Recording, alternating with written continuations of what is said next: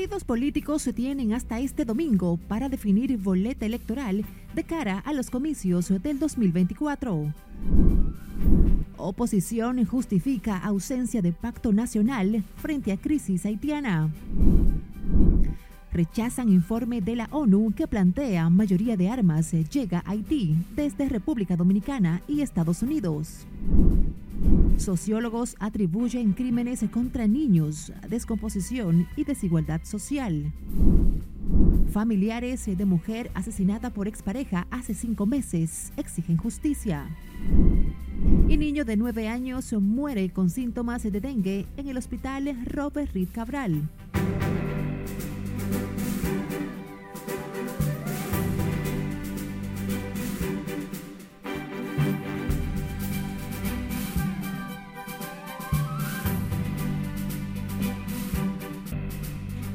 Hola, ¿qué tal? Muy buenas tardes. Viernes 27 de octubre. Gracias por regalarnos su tiempo. Iniciamos la primera ronda informativa de Noticias RNN. Graciela Acevedo les acompaña.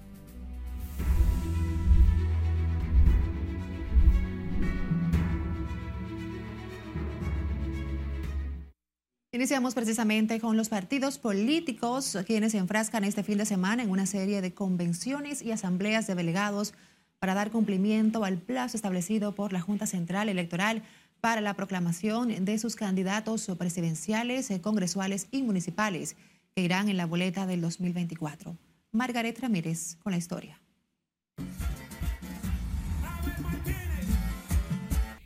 El cierre de estos procesos internos marca la ruta crucial para los comicios de febrero y mayo, ya que se completa la conformación de la boleta en los tres niveles de elección. ahí está nuestra obra de gobierno, aún en los momentos más difíciles que a cualquier presidente le haya tocado gobernar. Hasta este domingo tienen los partidos del sistema para completar la elección de los candidatos y definir la boleta. Pero montado, vamos suave, vamos montado a ganar en la primera vuelta electoral. Con la proclama del presidente Luis Abinader este sábado por su partido, sumarán ocho las organizaciones que ponen en los hombros del primer mandatario la reelección presidencial. En esta convención, el PRM contempla otorgar los poderes al presidente para elegir su vicepresidente, así como para la conformación de las alianzas. Por su lado, la Fuerza del Pueblo tendrá una reunión plenaria de la Dirección Central con la intención de proclamar a Leonel Fernández como candidato presidencial y a los demás aspirantes de los diferentes niveles de elección. Queda usted oficialmente en la conducción del Partido de la Liberación Dominicana y el Partido Morado se adelantó y proclamó a Abel Martínez como su candidato a la presidencia y este fin de semana trabajará en la elección de sus candidatos a la Diputación en el exterior bajo la modalidad del voto telemático y supervisado por la Junta. Para el domingo, fecha en que vence el plazo, el Partido Reformista, mediante la modalidad de convención de delegados, escogerá sus candidatos a cargos de elección popular. Otro partido que decidió dejar para el final este proceso fue Alianza País, quien preside Guillermo Moreno. Aunque han avanzado en la conformación de la boleta municipal y congresual, para el domingo es que finalizarán con la presidencial. Este mismo domingo, Opción Democrática proclamará a Virginia Antares como titular de la boleta al Poder Ejecutivo, junto a los demás aspirantes de esta organización. El PRD ya presentó a Miguel Vargas Maldonado como el candidato del partido del Hacho y el Frente Amplio juramentó a María Teresa Cabrera como candidata presidencial. Para finalizar este proceso, los partidos tienen hasta mediados de noviembre para concluir con las alianzas y las reservas. Margaret Ramírez, RNN. Y sepa que las personas con discapacidad y adultos mayores podrán votar desde sus casas en las elecciones próximas según establece la resolución 73-2023 de la Junta Central Electoral. Con esta iniciativa, el órgano comicial busca facilitar y asegurar el ejercicio del sufragio activo de las personas con discapacidad y los adultos mayores que según su condición requieran medidas y acciones especiales. Las personas interesadas en ser beneficiadas con lo dispuesto en esta resolución deben de completar un formulario de solicitud de voto en casa que estará colgado en la página web de la Junta y deben adjuntar también una copia de su cédula de identidad electoral y la constancia de su salud.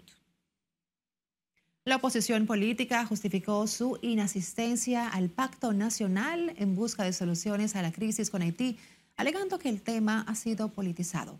Nelson Mateo nos completa. Después de meter la pata.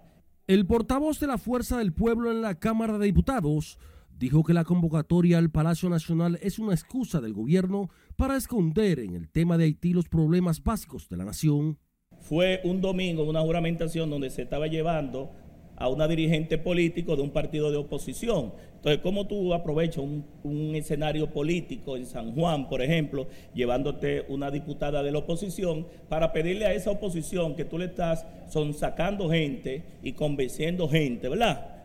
Convenciendo gente que se siente con él. No tiene calidad Luis Abinader para llamar a la oposición. En el PLD y el Partido Revolucionario Dominicano reconocen la importancia del tema haitiano, pero entienden que la solución a ese conflicto binacional debe ser despolitizado. Lo que él tiene que, que sentarse a analizar, a ver cómo él le va a explicar a esos micros y pequeños empresarios que quebraron sus negocios, que quebraron sus empresas por una mala decisión de él. Pero el senador reformista Rogelio Genao acusó a la oposición que no asistió al pacto de irresponsables y politiqueros. Consideramos como un acto de alta irresponsabilidad el no, eh, el retirarse de la mesa que está el diálogo y el tratar de manera chabacana un tema que es fundamental para los dominicanos. Bueno, yo creo que la población está ahí como testigo.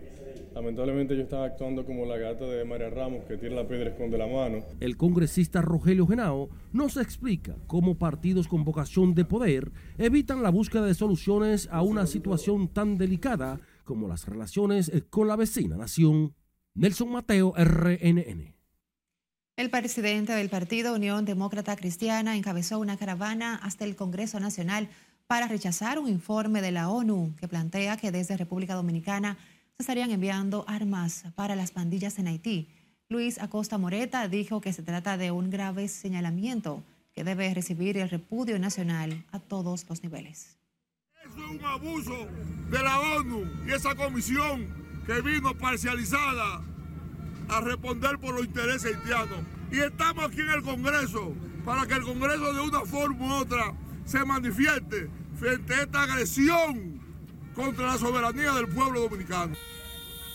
El Partido Unión Demócrata Cristiana realizó frente al Congreso Nacional una manifestación ondeando la bandera nacional y los distintivos de esa organización política, ahora en apoyo al oficialismo.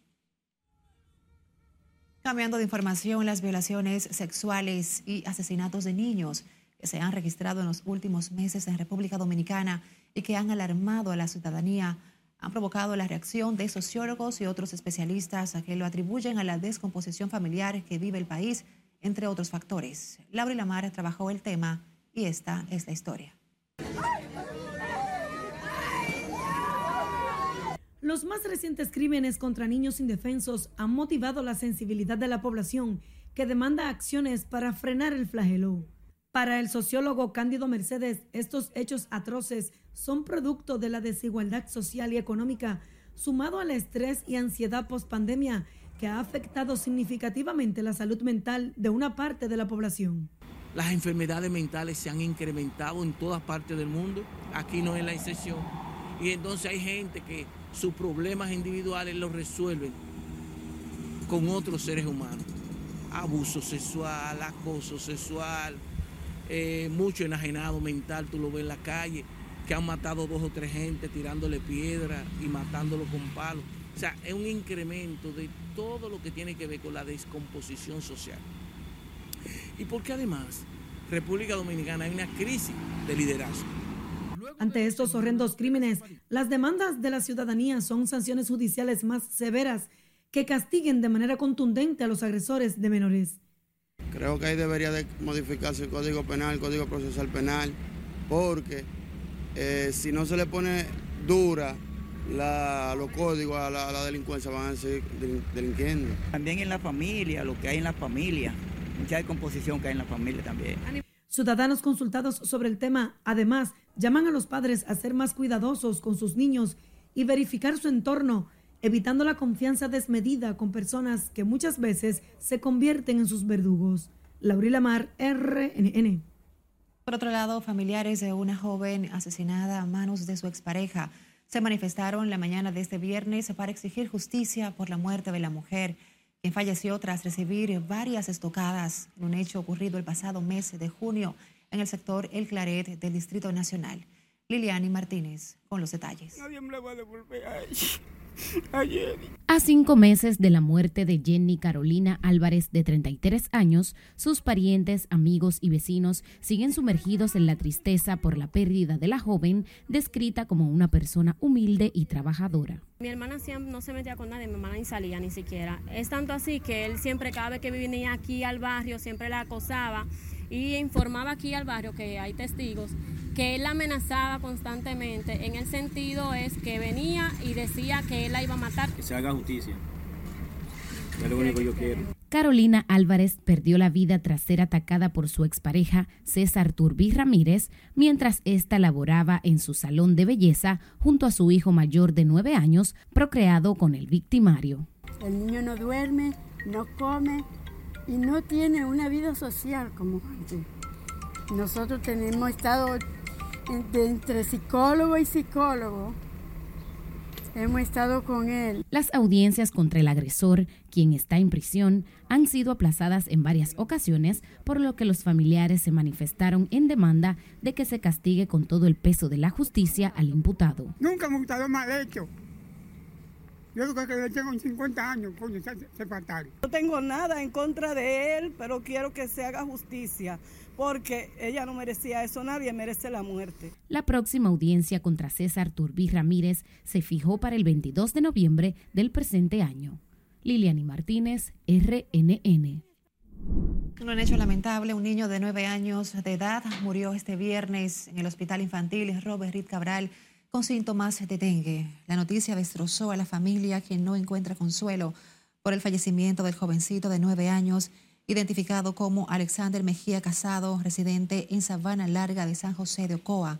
Los parientes de la víctima explicaron que Oliver, como también era conocido el pequeño, estuvo hospitalizado en al menos tres centros de salud tras presentar los síntomas de la afección.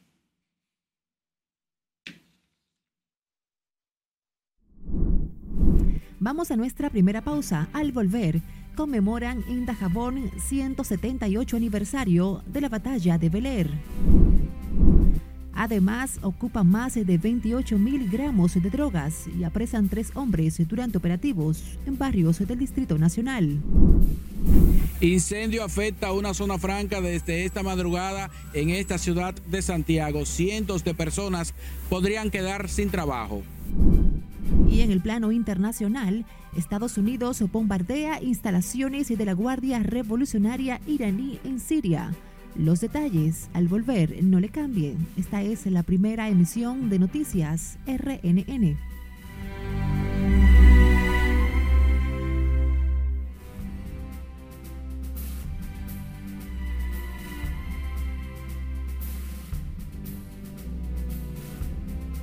Gracias por continuar con nosotros. En el plano internacional, el ejército israelí declaró que sus fuerzas, respaldadas por aviones de combate y drones, llevaron a cabo otra incursión terrestre en la franja de Gaza, donde según la ONU se agota la comida, el agua y el combustible. Tenemos en vivo a nuestra editora internacional, Scarlett Guichardo, en vivo con detalles. Buenas tardes, Scarlett. Así es, Graciela. Buenas tardes. Las autoridades castrenses afirman que la acción tenía como objetivo acabar con presuntas posiciones de Hamas en las afueras de la ciudad de Gaza y preparar el campo de batalla antes de una invasión. La organización palestina Hamas advirtió que no liberará a más secuestrados hasta que se fije un alto al fuego. Según la última actualización de las autoridades locales, los incesantes bombardeos han cobrado la vida de 7.326 civiles en el enclave, entre ellos más de 3.000 niños. Este viernes, el ejército israelí acusó al movimiento islamista de usar hospitales de la franja de Gaza como centros de mando de la guerra contra Israel. Estados Unidos lanzó en Oriente Medio dos ataques contra instalaciones relacionadas con la Guardia Revolucionaria de Irán en el este de Siria, dijo el secretario de Defensa estadounidense Lloyd Austin en un comunicado. Los ataques se producen después de que el Pentágono confirmara que al menos 21 soldados estadounidenses han sufrido heridas leves en varios ataques con drones de milicias proiraníes en Irak y Siria desde el pasado 17 de octubre.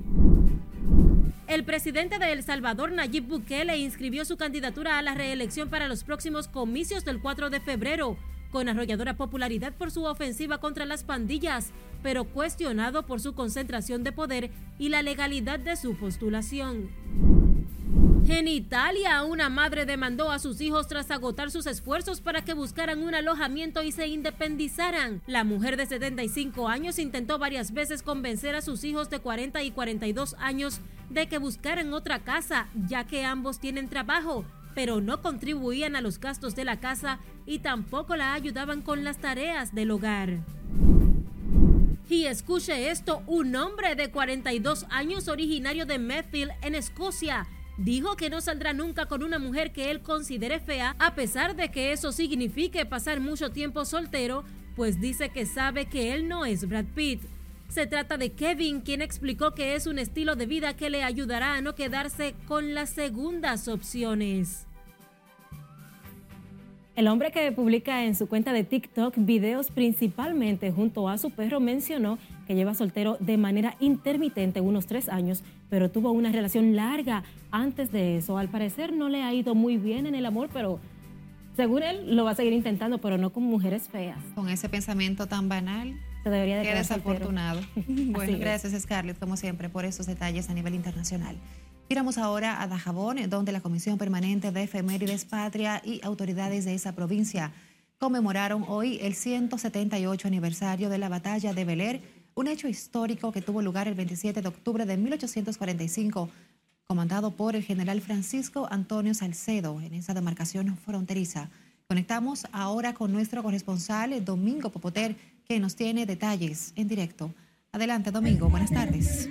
Cuéntenos. Gracias, muchísimas gracias y muy buenas tardes. Con diversas actividades, Dajabón celebra el 178 aniversario de la batalla de Beler. Invoquemos el nombre de Dios para que esta situación que pasa en la frontera termine. La invocación a Dios estuvo a cargo del padre Roberto Guzmán, seguido de la lectura del orden del día.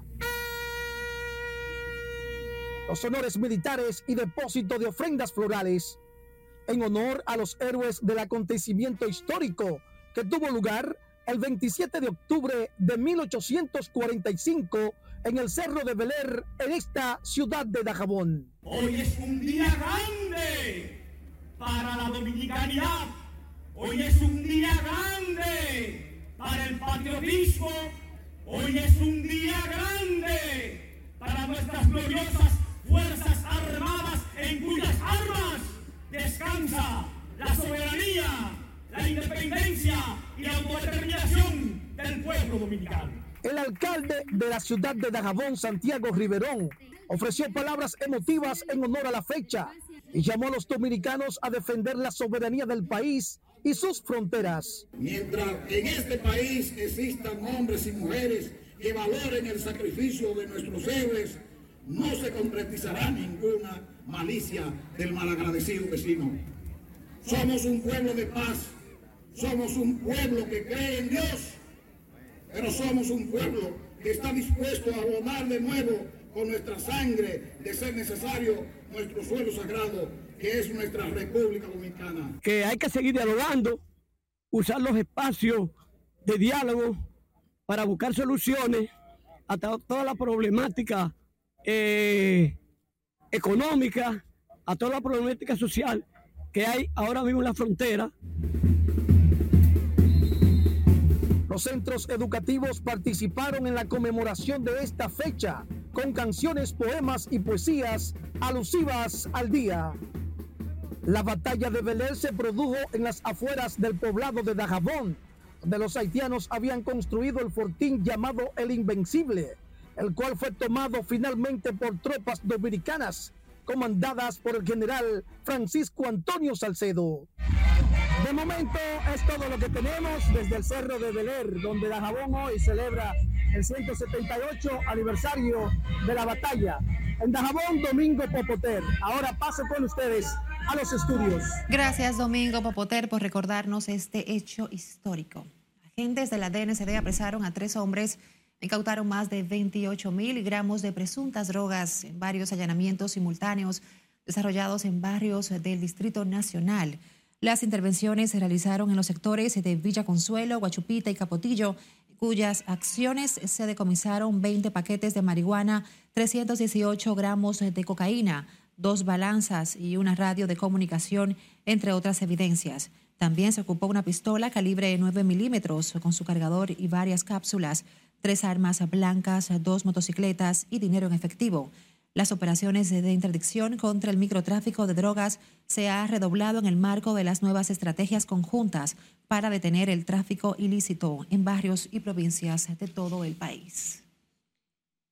Vamos ahora a Santiago, donde bomberos luchan por sofocar las llamas de un incendio que ha dejado daños en una fábrica de textil, así como más de 300 empleados que desconocen cuál será su futuro laboral a dos meses para las festividades por motivo de Navidad.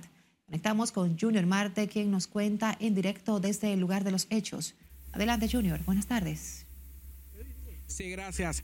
Efectivamente, tal como señalas, un incendio de gran proporción en esta ciudad de Santiago afecta desde esta madrugada una empresa de sonda franca. Cientos de personas, debido a la situación, podrían quedar sin trabajo. En la calle se encuentran empleados de la empresa Fashion Textil viendo cómo las llamas destruyen lo que era hasta ayer su lugar de trabajo. Hay muchas preocupaciones porque de aquí dependemos todo lo que trabajamos ahí. ¿Cómo cuántos empleados tiene tu empresa? Un promedio de 400 a 500 personas. ¿A qué se dedica esa empresa? Eh, hace mochila, poloche, pantalones. Es algo difícil para la gente, para nosotros la gente que trabajamos aquí. Es algo muy triste. ¿Qué usted hace aquí? Eh, manual.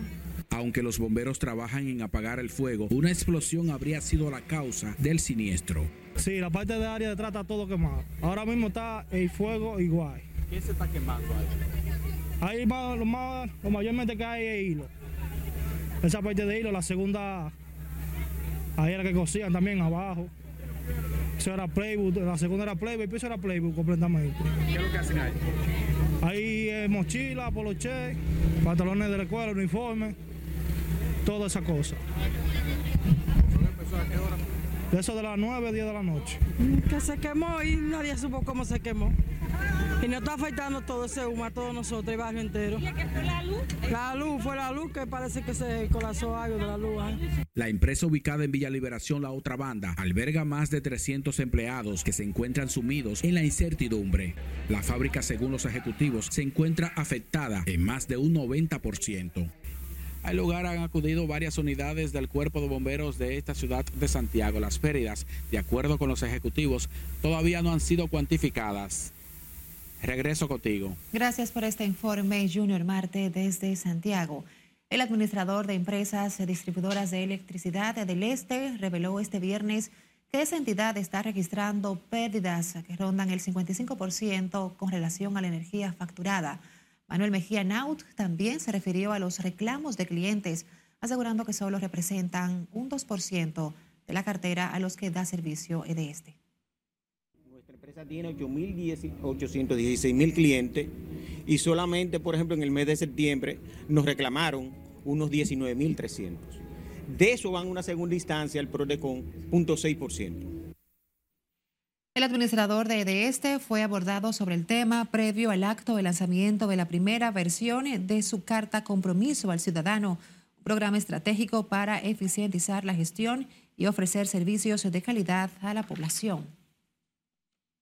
El Ministerio de Economía, Planificación y Desarrollo reveló la existencia en el país de unos 67 mil ancianos discapacitados que necesitan del auxilio del gobierno.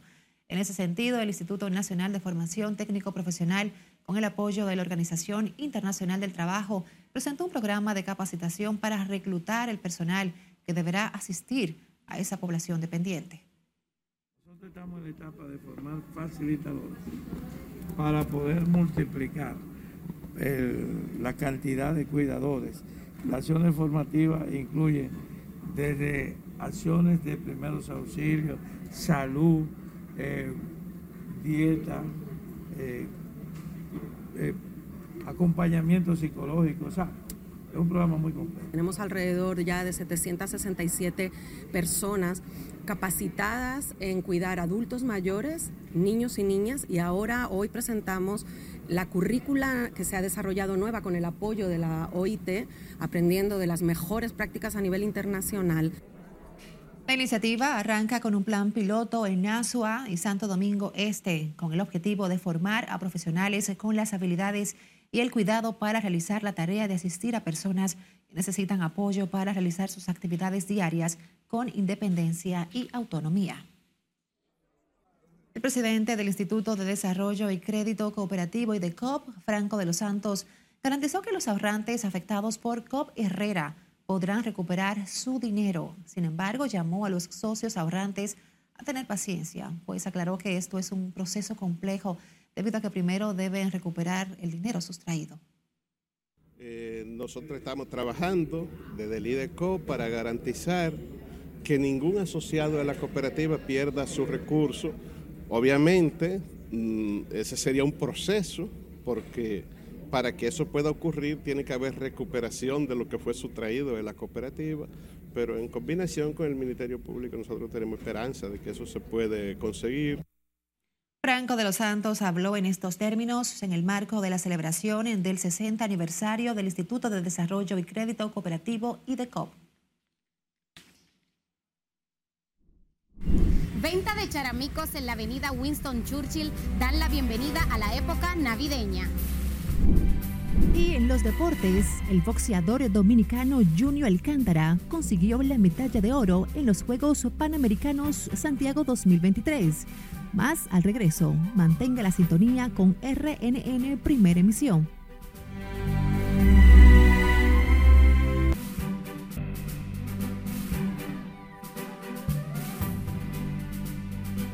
Gracias por seguir con nosotros. Como cada año para esta época, las aceras de la avenida Winston Churchill comienzan a ser el escenario de la tradicional venta de charamicos, que anuncian el inicio de las festividades navideñas.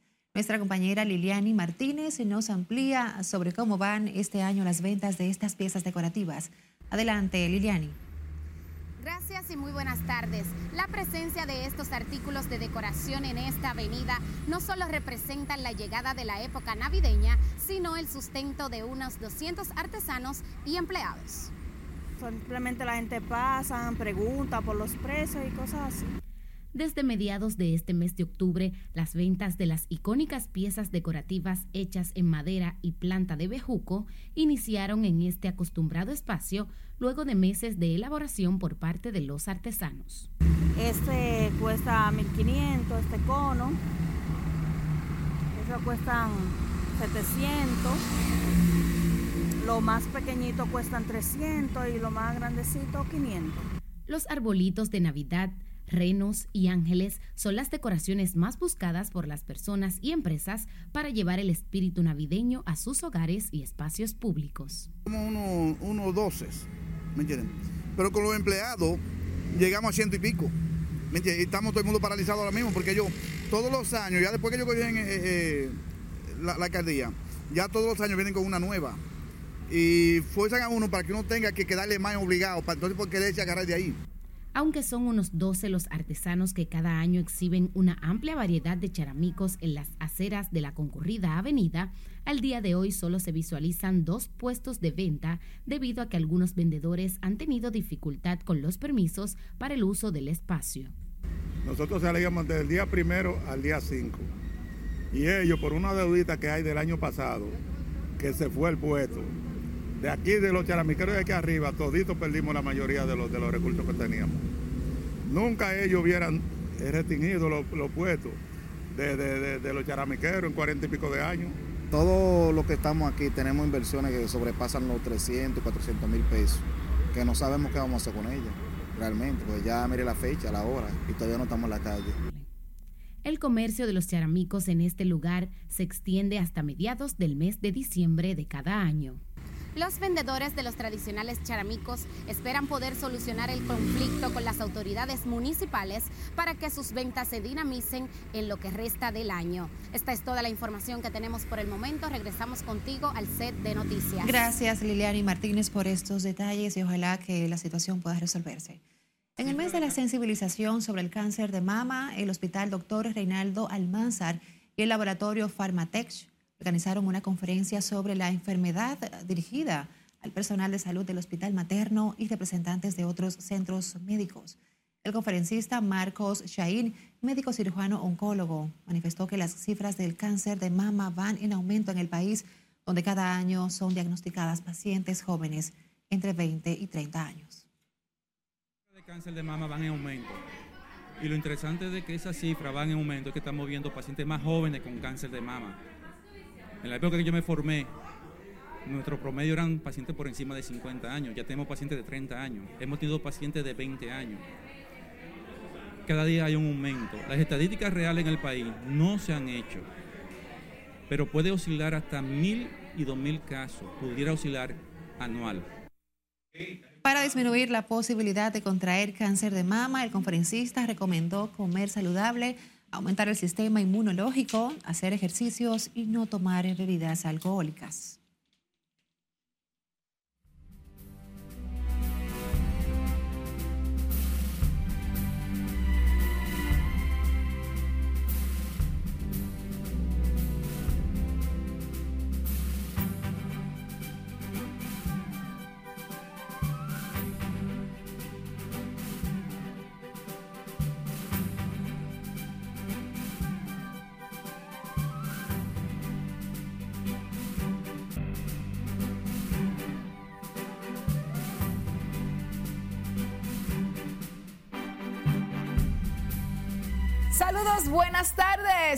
1, 2, 3 y 4 y 5 son las medallas de oro que resuma República Dominicana en estos Juegos Panamericanos de Santiago de Chile. Señores, con esa, hoy oficialmente Junior Alcántara, atención mi gente de Higüey, el muchachito de los 51 kilogramos, unas 115 libras, acaba de oficialmente lograr el oro sin pelear. Junior logró la medalla de plata ayer la aseguró frente a un estadounidense llamado Hill. Hoy su contrincante, el brasileño Michael da Silva, no se presentó al pesaje, tampoco al reporte médico, por lo que Junior oficialmente gana la medalla de oro y también ya había logrado su boleto a los Juegos de París 2024. Enhorabuena, con esta medalla sumamos 13 en total Cinco de oro, cuatro platas y cuatro de bronce. Pasamos a la pelota invernal. Ayer la jornada completa. Las estrellas orientales en el Estadio Cibao dispusieron con este palo